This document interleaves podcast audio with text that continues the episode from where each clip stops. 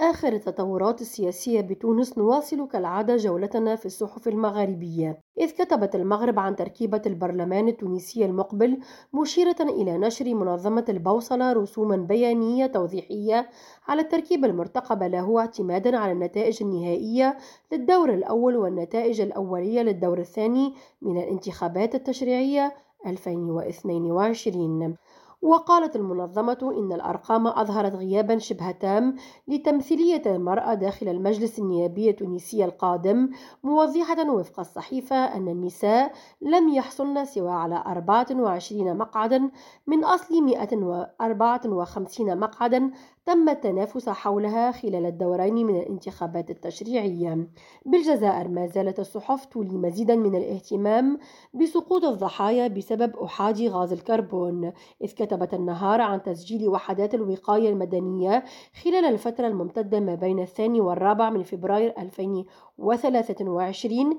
4372 تدخلا في مناطق مختلفة من البلاد. وخلصت الصحيفة إلى أن غاز أوحاد أكسيد الكربون يواصل حصد الضحايا بالجزائر. بموريتانيا اهتمت صحراء ميديا بدعوة المشاركين في قمة دكار الثانية حول تمويل البنيات التحتية في إفريقيا التي نظمت يوم الثاني والثالث من فبراير الجاري المستثمرين والشركاء التقنيين والماليين إلى دعم الدول الأعضاء في الاتحاد الإفريقي في حشد التمويلات اللازمة لتنفيذ مشاريع البنية التحتية. نرجس بديرة ريم راديو تونس.